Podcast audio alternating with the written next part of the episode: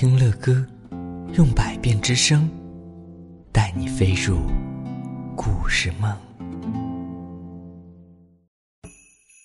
宝贝们，晚上好，我是乐哥。今天乐哥要为你们播讲的这篇故事啊，是一位来自乐哥洗米团的宝贝儿为我们点播的故事啊。加入洗米团的宝贝儿，不光可以提前听到乐哥的故事，还可以。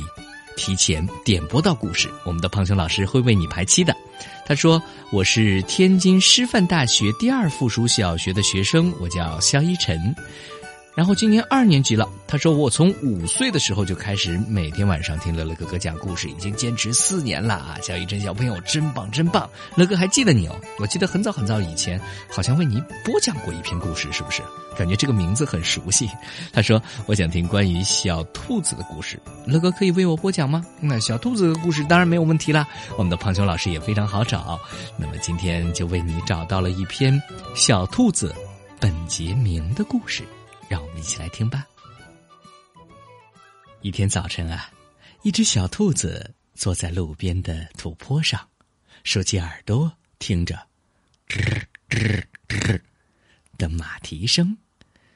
麦格雷戈先生驾着双轮马车沿路驶来，麦格雷戈太太坐在他的旁边，戴着她最漂亮的帽子。马车一过去，小兔本杰明就溜到了路上，一蹦一跳，一跳一蹦的，嘿，出发去探望他的几位亲戚。他们就住在麦克雷戈先生菜园后头的树林里。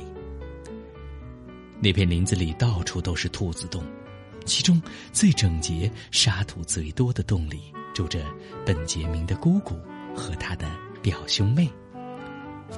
弗洛普西、莫普西、绵尾巴，还有彼得。老兔子太太是个寡妇，她呀靠卖自己织的兔毛手套和腕套养家糊口。哼，我在集市上还买过一双呢。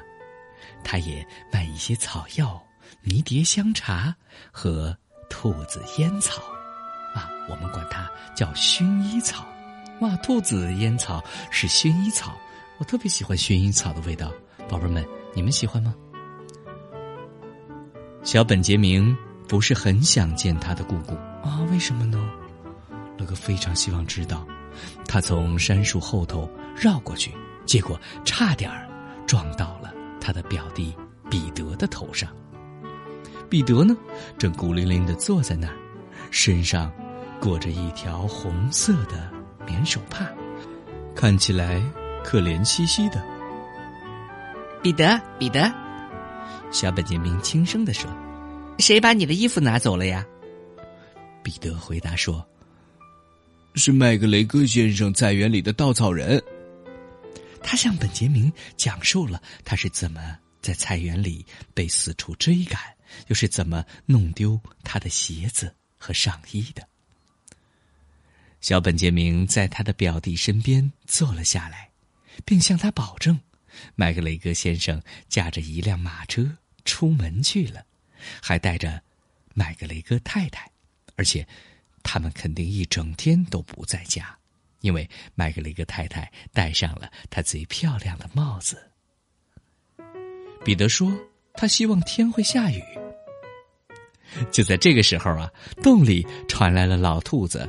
太太的声音，他叫道：“绵尾巴，绵尾巴，再去拿些柑橘来吧。”彼得说：“如果出去散散步，他可能会好受些。”哼。于是啊，他们手牵着手离开了那里，来到了树林尽头，并爬到围墙的顶上往下看麦格雷格先生的菜园。他们能清楚的瞧见稻草人穿着彼得的上衣和鞋子，头上还扣着一顶麦格雷格先生戴旧的圆扁帽。小本杰明说：“从篱笆底下挤进去会把衣服折坏的，应该顺着梨树爬下去。”彼得呢，头朝下摔了下去，但是也没什么要紧的，因为底下那块地刚刚爬过，相当松软，上面已经种了一些莴苣。哼，他们在这块地上留下了很多奇奇怪怪的小脚印，尤其是小本杰明，因为他穿着一双木底鞋。小本杰明提议先把彼得的衣服拿回来，那样那块红手帕说不定还派得上用场。他们呀，把衣服和鞋子从稻草人身上扒下来。前一晚刚下过雨，鞋子里湿漉漉的，上衣也有点缩水。本杰明试了试那顶圆扁帽啊，那顶圆扁帽，不过他说对他来说太长了。接着，他提议在手帕里装满洋葱，作为礼物送给哥哥。彼得看起来并不快活，他老听到有动静，而本杰明恰恰相反，他呀就跟待在家里似的，自在的很，摘下一片莴苣叶子就吃。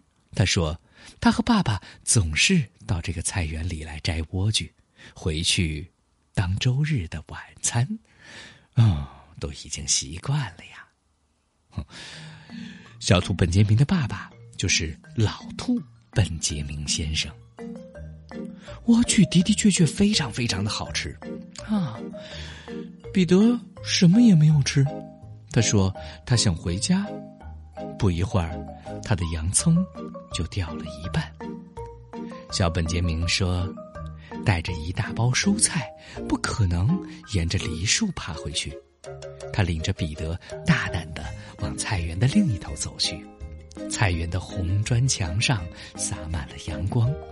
他们沿着墙角一条铺着木板的小道往前走。宝贝们，那接下来他们俩会去哪儿呢？这篇故事非常的温柔，节奏也很慢。乐哥觉得这篇故事大家听着特别好睡觉哟。